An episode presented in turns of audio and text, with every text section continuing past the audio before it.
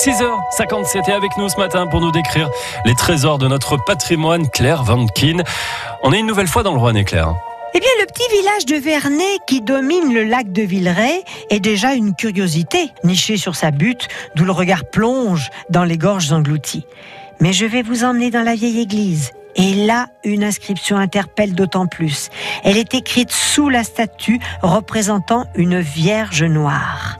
Je cite Marinier, artisan, hommes de toutes conditions et de toutes provinces, sont venus prier la Vierge de Vernet, Sainte Mère de Dieu, exauce-nous. Alors pourquoi? Qu'est-ce que ça signifie?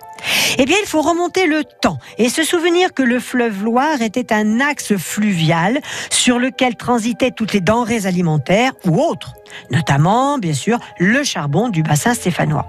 Et donc, nos mariniers qui étaient en danger permanent dans les tourbillons du Sceau du Perron priait la Vierge Noire de Vernet.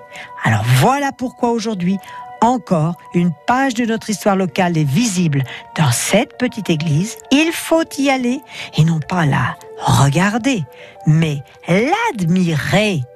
Car cette splendide statue de la Vierge Noire de la Loire nous permet de se souvenir qu'un pan de notre histoire est gravé dans la pierre. Claire à retrouver sur francebleu.fr. Euh, Vous nous parlez justement de Vernet, qui est juste au-dessus de, ce lac de Villeray. Magnifique lac avec cette retenue, avec le barrage. Et quand même 30 km. Euh, si vous voulez faire une petite boucle, il y a un pont à un moment donné. Il y a une boucle à, faire d'environ 17 euh, km. Donc ça se fait quand même soit très tôt, dès maintenant, soit un petit peu plus tard ce soir. Sachez que la base de, de loisirs de Villeray est ouverte aujourd'hui. Elle est surveillée de 10h à 18h.